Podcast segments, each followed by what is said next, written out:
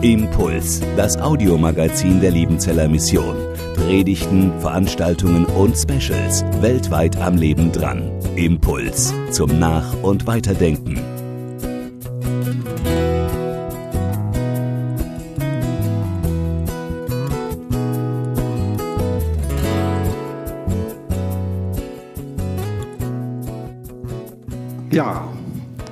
Hat, ist schon angeklungen. Meine Frau und ich freuen uns sehr, dass wir nun hier sind und dass ich hier meinen Dienst beginnen kann auf oder in der Missionsberggemeinde Bad Liebenzell.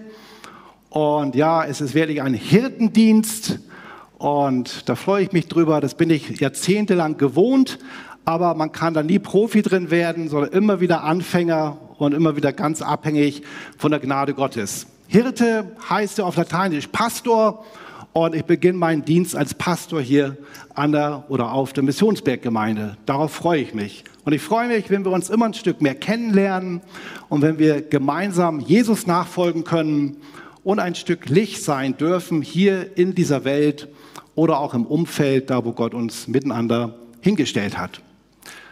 In der Predigt äh, geht es um das Thema, ähm, was ist mir wichtig? Genau, so heißt es. Was ist mir wichtig? Ähm, ja, da geht es so ein bisschen drum, so am Anfang möchte man noch ein paar Weichen stellen, sich selber auch nochmal sagen, achte darauf, achte hierauf, schreib dir das am besten mal auf eine Tafel im Büro und verliere es nicht aus dem Auge.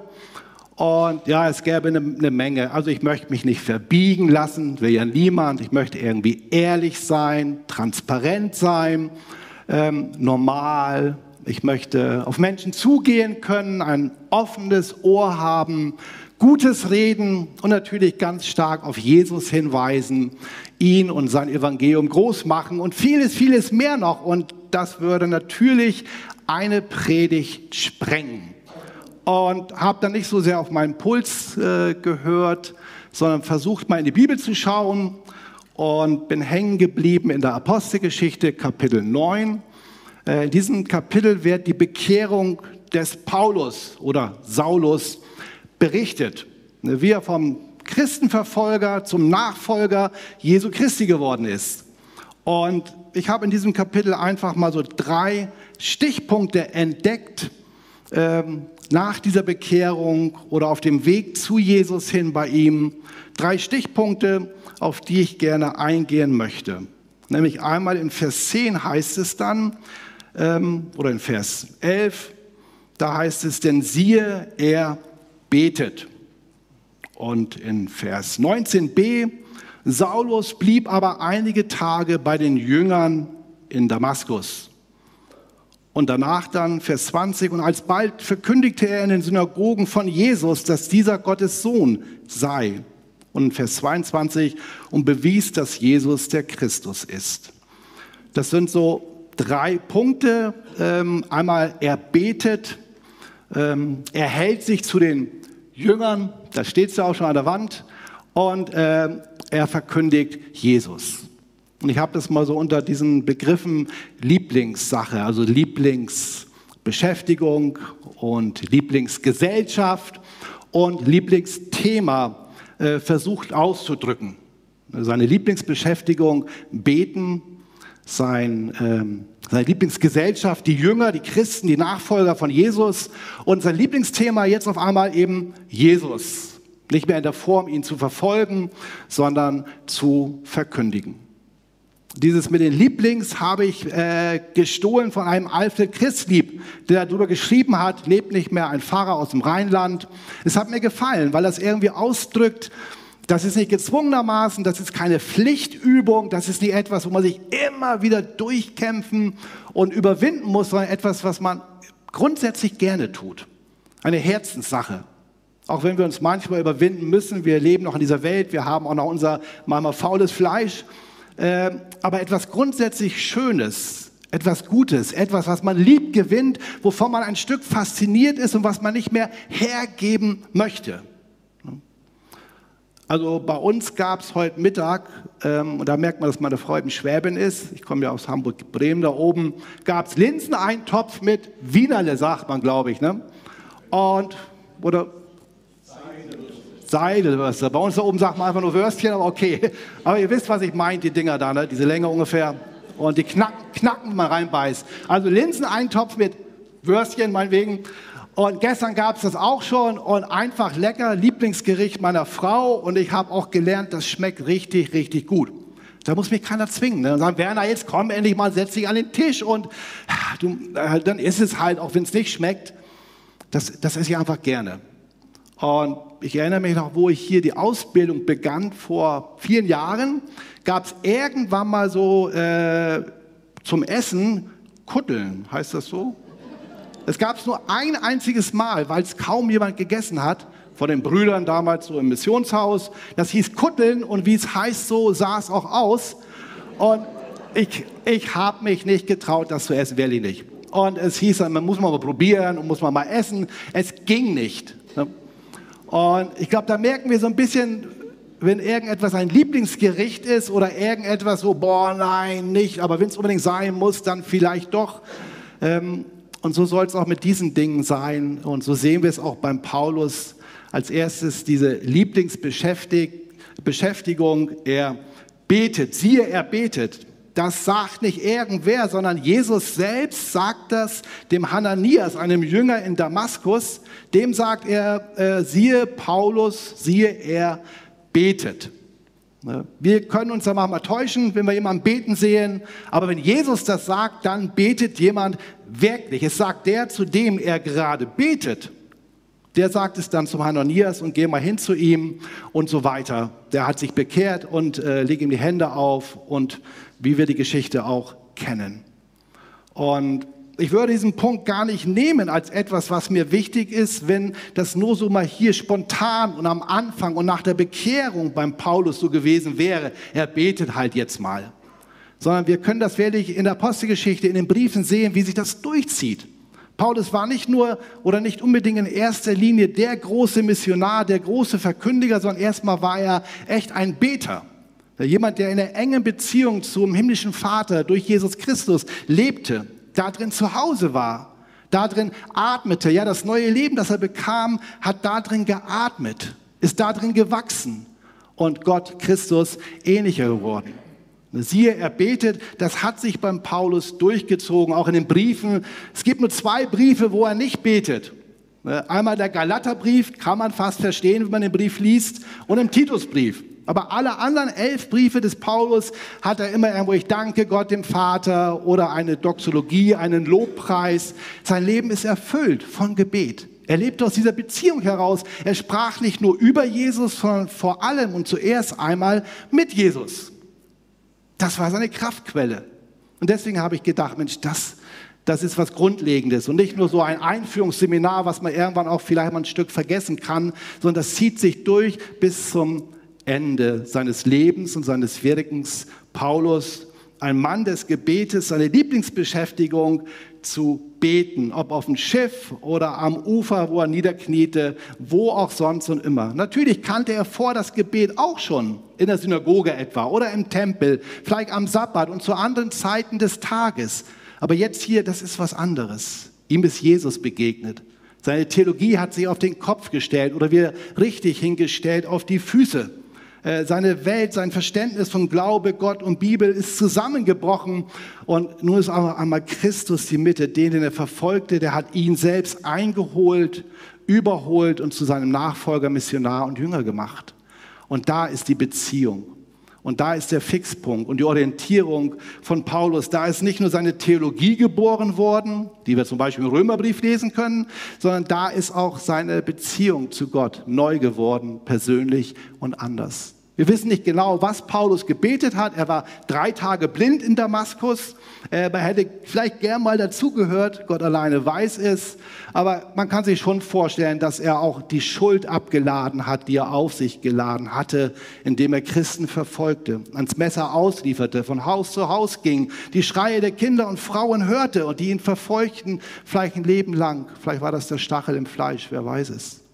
Äh, er wird abgeladen haben, seine Schuld und Sünde und ich denke, Gebet war auch für ihn nicht irgendwie eine Einbahnstraße, nur Gespräch mit Gott, sondern es kam etwas zurück, das Reden Gottes durch den Geist Gottes, durch das Wort Gottes und vielleicht das, was Jesus die Emmaus-Jünger erklärte, als sie unterwegs waren, als er ihnen die Schrift auslegte von Mose und den Propheten, dass doch der Messias leiden müsse und so weiter. Vielleicht hat er ihm das hier im Gebet auch erklärt und ihm die Augen geöffnet für den verheißenen Messias und dass dieser Jesus Christus, der gekreuzigte und auferstandene, dieser Mann von Nazareth, der Messias ist, der Sohn Gottes. Paulus, ein Mann des Gebets, den man nicht zwingen musste, seine Lieblingsbeschäftigung. Und jetzt stehe ich hier mit einigen Jahrzehnten Dienst in der Gemeinde Jesu Christi und sehe das immer noch als eine der größten Herausforderungen meines Glaubens, das Gebet. Damals, als ich ausgebildet wurde oder meinen Dienst begann, habe ich gedacht, naja, so am Anfang tut man sich ja schwer, so mit stille Zeit sagt man, ins Gespräch mit Gott einzutreten. Man nimmt auch Psalme dazu, das ist eine Hilfe, sicherlich. Man hat gewisse Zeiten, das ist auch toll. Äh, und dann wird das immer irgendwie besser werden und ich werde es immer lieber haben, mit Jesus Zeit zu verbringen, mir Zeit zu nehmen und man kann mich gar nicht mehr davon wegkriegen. Es ist nicht so automatisch geworden. Es ist bis heute fast wie am Anfang. Es ist immer wieder ein sich frei machen, um Zeit zu haben mit Jesus. Ähm, es gibt so viele andere Dinge, die ich lieber tue. Ne, zum Glück habe ich das vor dem Bewerbungsgespräch noch nicht gesagt. Da hätte Dave vielleicht gesagt, ja, den stellen wir nicht an. Ne? Oder will er irgendwo so ein bisschen sich einschleichen jetzt? Nein, will ich nicht. Aber äh, es ist immer noch so vieles, tue ich oft lieber. Ne? Also irgendwas strukturieren oder Strategien entwerfen, irgendwelche Analysen und irgendwelche Pläne und so. Da kann man gleich so richtig ranhauen. Da sieht man nachher auch irgendetwas. Äh, tolle Sache. Aber das mit dem Gebet kommt so vieles dazwischen. Und es liegt nicht an der Zeit, sondern dass oft die Lust fehlt. Dass oft auch dieses fehlt. Ja, was mache ich denn jetzt, wenn ich mit ihm ganz alleine bin? Äh, kann ich überhaupt noch so still werden? Halte ich das noch aus? Äh, warte ich auf sein Reden. Und dennoch, das Schöne ist über die Jahrzehnte, diese Sehnsucht ist da. Und diese Sehnsucht treibt mich immer wieder zu Jesus. Und diese Sehnsucht lässt mich immer wieder ausstrecken zu Jesus, zu dem lebendigen Gott, zum himmlischen Vater. Diese Sehnsucht ist da. Und wenn es dann doch wieder mal so ist, dass ich Zeit mit ihm verbringe, ähm, dann sage ich danach schon jedes Mal, Mensch, warum machst du das nicht öfters? Warum machst du das nicht regelmäßig? Äh, es ist so schön. Es schmeckt so gut. Schmecket und sehet, wie freundlich der Herr ist. Und ich sehne mich danach. Und ich wünsche mir, und bei euch mag das besser sein als bei mir, ich wünsche mir, dass es meine Lieblingsbeschäftigung ist, zu beten, äh, Zeit mit Gott zu verbringen, auf ihn zu hören, in diese Beziehung einzutauchen, am Herzen Gottes zu Hause zu sein. Nicht nur zu reden, sondern zu empfangen damit ich nicht ständig ungedeckte Schecks ausdecke, wenn ich von Jesus und über Jesus rede, sondern damit es echt ist und getragen ist und er mein Herz immer wieder anrühren kann. Lieblingsbeschäftigung, das, ähm, Lieblingsbeschäftigung, beten. Das zweite, was wir sehen, eine Lieblingsgesellschaft habe ich auch einfach mal nur so rausgepickt aus dem Text. Verzeiht mir das, es ist keine Textauslegung in die Breite jetzt oder Tiefe, da heißt es, Saulus blieb aber einige Tage bei den Jüngern in Damaskus. Also er war vom Pferd gefallen, das helle Licht, das so hell war, dass sogar die Mittagssonne in den Schatten gestellt wurde, kann ja nur Christus sein. Wo soll sonst so ein Licht herkommen? Äh, das helle Licht, Paulus fällt vom hohen Ross, äh, er kommt zum Glauben, so würden wir mal sagen. Er hat sich bekehrt, er wurde getauft, der Geist Gottes ist in sein Leben gekommen. Und danach heißt es dann gleich, äh, Saulus blieb einige Tage bei den Jüngern in Damaskus. Na, war es auch so, dass die Jünger ihn aus Damaskus wegließen, als er bedrängt wurde. Er ging dann irgendwann mal wahrscheinlich drei Jahre später nach Jerusalem. Er versuchte auch dort Kontakt zu den Jüngern, sagen wir einfach mal zu den Christen zu kriegen. Das war ein bisschen komplizierter. Ähm, aber das war sein Herzensanliegen, jetzt die aufzusuchen, die auch an Jesus glauben. Äh, jetzt die aufzusuchen, die das gleiche Geheimnis in sich und mit sich tragen, diesen Christus erkannt zu haben, nicht nur objektiv das auch, aber eben auch dieses Erlebnis der Wiedergeburt, des neuen Lebens, äh, aus der Quelle des Lebens von Jesus Christus, den gekreuzigten und auferstandenen. Und das ist, glaube ich, einfach natürlich. Äh, und das ist einfach ein bisschen merkwürdig, wenn das nicht so in uns drin ist, mit denen Gemeinschaft zu haben, die die gleiche Mitte haben, Dass wenn man darüber spricht, einen auch verstehen und selber davon berichten kann, wo man sich stärken kann, wo man sich austauschen kann, wo man Fragen klären kann, wo man füreinander beten kann, wo man gemeinsam unterwegs sein darf mit diesem Jesus und für diesen Jesus in dieser Welt. Und das hat Paulus gleich gespürt. Er geht nicht in die Synagoge, nichts gegen Synagogen, aber er geht nicht in die Synagoge. Sie war nicht mehr seine geistliche Heimat, sondern er ging zu den Christen, zu den Nachfolgern Jesu Christi. In die Synagoge ging er später, aber als Missionar im Grunde genommen, um den Namen Jesus dahin zu tragen, damit der Messias angerufen werden kann. Aber hier die erste Adresse waren die Jünger, sagen wir die Christen, die auch an Jesus, an diesen Messias glaubten. Und dennoch ist es ja manchmal nicht so einfach mit uns Christen. Ich kenne manche, die sagen, also bei uns im Fußballverein ist es schöner. Ähm, die Nachbarn, die nicht gläubig sind, sind viel freundlicher. Und oh, es gibt so mürrische Christen und so eckige Christen und manche, ach nee, mach ich lieber einen Bogen drum. Ähm, und zum Teil geschieht dann Vereinzelung und Vereinsamung. Ne? Also nicht nur Homeoffice, wo man schon viel alleine ist, sondern auch Gottesdienst zu Hause vom Bildschirm und es findet keine Begegnung mehr statt. Ne? Oftmals auch, weil man viele negative Erfahrungen hat, gemacht hat. Und Gemeinde und Kirche wird mehr so zu einem Dienstleistungsbetrieb, wo man sich was abholt, wo man was abrufen kann. Und ich stecke mir dann so das, mache mir das Cocktail zurecht, stecke mir alles zusammen. Und das ist dann so meine nicht mehr reale, sondern zusammengestückelte Gemeinde, die es gar nicht gibt. Und das ist so ein bisschen, was einen herausfordert mit den lieben Brüdern und Schwestern. Es gibt so eine kleine Anekdote, so die Besiedlung des Westens der USA, da gab es auch so diese Dorfschulklassen und die Lehrerin fragte in die Klasse hinein zu den kleinen Schülern und sagte, wer von euch will denn in den Himmel kommen? Und alle, ja, ja, ja, ich will in den Himmel kommen.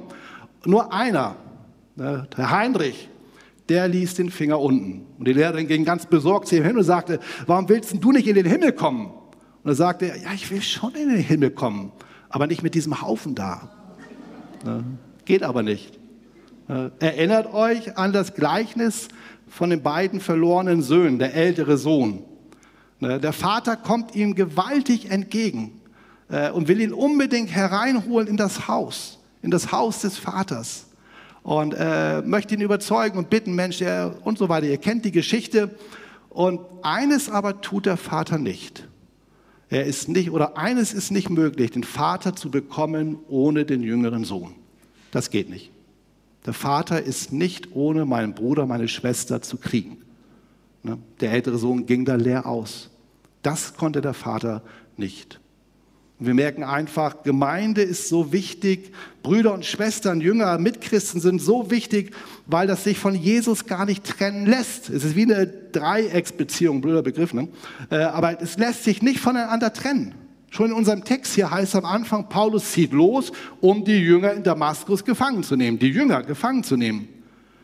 Jesus erscheint ihm und sagt, äh, spricht zu, erscheint und Paulus sagt, wer bist du? Ich bin Jesus, den du verfolgst. Verfolgt er nicht die Jünger, die Christen? Und Jesus sagt, du verfolgst mich. Das gehört zusammen. Ich kann den Himmel nicht ohne meine Brüder und Schwestern kriegen, nicht mal meinen Glauben langfristig. Wir können nicht sagen, wir lieben Gott, den wir nicht sehen, und lassen unsere Glaubensgeschwister links liegen, die wir sehen oder hassen, also links liegen lassen, wie Johannes das in seinem Brief schreibt. Und Paulus hat das gemerkt, er hat das durchgezogen. Er war nicht dieser Einzelkämmer, wie, wie man manchmal so denkt, dieser Paulus, hier stehe ich, ne? sondern er war ein Teamworker. Jemand hat mal herausgefunden, dass ungefähr 40 verschiedene Mitarbeiter mit ihm zu tun hatten mit Christen, also 40 Namen tauchen da auf.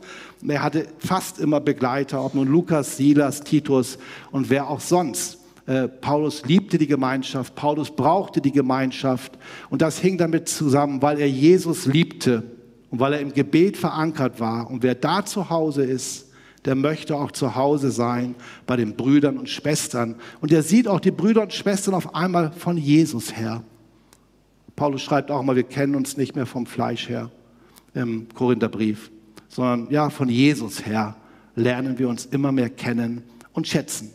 Das ist mir wichtig, da möchte ich wachsen und ähm, das möge Gott uns hier auf dem Missionsberg auch schenken.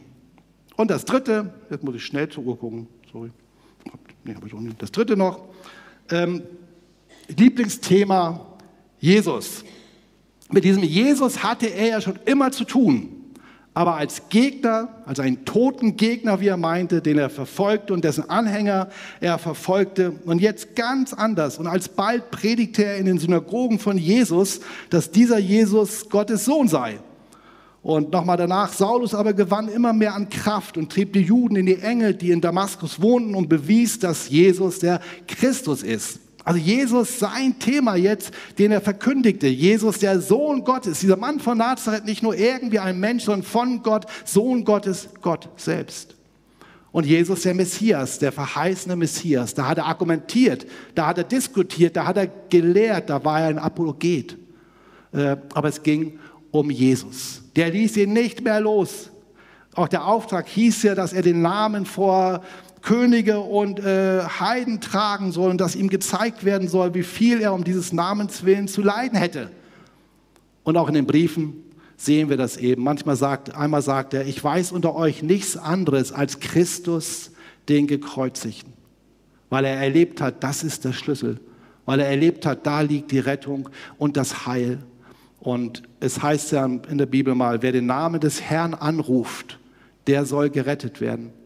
Und es heißt mal, es gibt keinen anderen Namen unterm Himmel für die Menschen, durch den sie gerettet werden sollen. Nicht nur über den jüdischen Bergen, sondern unter dem ganzen Himmel gibt es keinen anderen Namen, durch den die Menschen gerettet werden sollen, gerettet werden können. Und es sollen sich mal alle Knie vor diesem Namen beugen, im Himmel, auf Erden und unter der Erde. Also der Name Jesus ist so mächtig, er ist so gewaltig und den wollte er jetzt überall hintragen. Er konnte ja nicht Jesus in den Arm nehmen, als Person dahin tragen, aber den Namen, und wer diesen Namen anruft, der wird gerettet. Er muss also nicht nur gelebt werden, in diakonischer Weise, das ist auch wichtig, aber er muss verkündigt werden. Er muss erfasst werden können, Jesus, der Retter, Heiland, damit er angerufen werden kann und Menschen Rettung erfahren dürfen. Und auch an dieser Stelle muss ich äh, sagen, nicht nur das Beten fällt mir schwer, nicht nur die Gemeinschaft der Gläubigen fällt mir manchmal schwer, sondern auch den Namen Jesus zu bekennen, fällt mir schwer. Ähm, ich kann über das Wetter reden, kein Problem, wenn jemand möchte, einfach herkommen nachher. Ich kann über Fußball reden, Bayern hat 8 zu irgendwas gewonnen, war ein schwacher Gegner. Äh, ich kann über eine Menge Sachen reden, ich kann auch über Gott reden, ne? aber über Jesus Christus, so in manchen Gesprächen, natürlich in der Predigt und im Rahmen der Gemeinde, da kriegt man ja Ärger, wenn man es nicht tut, ne? so ungefähr. Aber außerhalb, da wo der Name hingehört, damit Menschen ihn anrufen können, fällt es mir sau schwer. Warum? Wie komisch. Aber da merkt man irgendwo auch, da muss ja was ganz Wertvolles und was ganz Wichtiges da drin sein. Sonst wird es uns ja nicht so schwer fallen. Sonst wäre da nicht irgendwie so ein unsichtbarer Gegenwind oder ein komischer Klotz im Hals. Lass uns von allem reden, aber wenn ich den Namen Jesus erwähne, denkt der andere vielleicht, nun bin ich ein bisschen dumm, ne? Dass der noch leben soll und so weiter. Muss ich ja auch an die Auferstehung glauben, das wäre schon total unwissenschaftlich. Und auf einmal bin ich der kleine Blödi, ne? also lass ich es lieber bleiben. In Afrika geht das, aber in Deutschland und im Westen nicht so einfach. Und das ist eigentlich schade, denn nichts Größeres und Wichtigeres braucht diese Welt und brauchen unsere Mitmenschen, dass wir von Jesus Christus reden und ihn verkündigen und diesen Namen zu den Menschen tragen. Was kann da helfen? Ich glaube, der Zusammenhang ist es. Ne? Äh, die Gemeinschaft der Gläubigen ist eine große Hilfe. Jesus sagte ja nicht, du bist das Licht der Welt, sondern er sagte, ihr seid das Licht der Welt. Gemeinsam seid ihr es, dass wir uns da stärken, uns da segnen und miteinander in diesem Auftrag unterwegs sind. Und auch das Gebet, von dem ich sprach, ist Kraftquelle, von Jesus zu reden, seinen Namen zu verkündigen. Und das, was auch vorher geschah und hier kein Punkt ist, das Erlebnis, dass Jesus ins Leben tritt, dass er real ist. Ja, wir haben die Heilige Schrift und unser Herz soll davon erfüllt sein. Und wessen das Herz voll ist, geht der Mund über. Womit ist mein Herz gefüllt? Aber auch, dass wir Jesus tatsächlich erleben dürfen dass als er auferstanden, als er gegenwärtige persönlich durch den Geist oder andere Menschen in unser Leben hineingreift und wir erkennen, das ist der Herr, wie es im Alten Testament immer wieder heißt. Und manchmal sind unsere Erlebnisse eben sehr spärlich. Ich ertappe mich dabei, ja, was hast du mit Jesus erlebt? Auf einmal kommt irgendwas vor, ja, 30 Jahren war das ja, Werner, also hoppla, äh, gibt es seitdem nichts mehr? Und ähm, das gibt uns Kraft, wenn wir etwas mit Jesus erleben, auch von dem zu erzählen. Das ist wie so ein Geheimnis. Ich erinnere mich, und das ist doch wieder ein bisschen länger her, sorry, ich erinnere mich daran, dass ich, einen ganz schweren Autounfall hatte. Das Auto danach war wirklich Schrott. Und man konnte nicht glauben, dass da jemand lebendig wieder rausgekommen ist. Aber ich bin da lebendig rausgekommen und es war nur so eine Schnittwunde auf dem Rücken, mehr war es nicht. Und dann kommt man da trotzdem in den Krankenwagen und wird dann mit Blaulicht ins Krankenhaus gefahren, als wäre wär man am Sterben, aber ist ja auch gut. Und da weiß ich noch, ich lag da auf dem Bauch, auf dem Tisch oder was immer das ist und der Arzt nähte mir die Wunde hinten. Und während er nähte, konnte ich es nicht lassen, davon zu reden. Wisst ihr was? Jesus hat mich bewahrt. Also ich hätte normal tot sein müssen. Aber er war so gnädig, er hat echt ein Wunder getan. Ich habe davon Jesus gesprochen, weiß ich was. Äh, ja, warum? Weil ich ihn so unmittelbar erlebt habe, ich konnte gar nicht schweigen. Ich habe gar nicht gewusst, was ich tue. Ich habe einfach von Jesus gesprochen und ich musste es, ich durfte es, ich konnte gar nicht anders. Und so wünsche ich uns auch offene Augen und prägende Erlebnisse mit unserem Herrn im Alltag dass unser Herz voll wird, dass wir ihn erkennen, auch in seinem Wort. Und wenn das Herz voll ist, darf der Mund übergehen. Ja, was mir wichtig ist, noch vieles mehr, aber jetzt müsste das Wort Gottes noch kommen, stimmt's? Aber den Punkt habe ich im Text noch nicht gefunden, aber er ist natürlich endlos wichtig. Aber Lieblingsbeschäftigung, äh, das wünsche ich mir so sehr beten, dass ich es wirklich gerne tue, weil ich immer mehr schmecke, wie herrlich es ist, in der Gegenwart Jesu zu sein. Auch wenn er immer da ist, aber dieses Besondere, wir wissen das.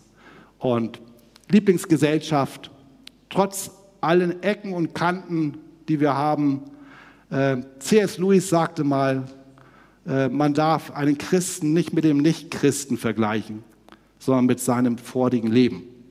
Denn jeder bringt eine andere Startposition mit. Und was hat sich vielleicht getan, nachdem jemand zum Glauben gekommen ist?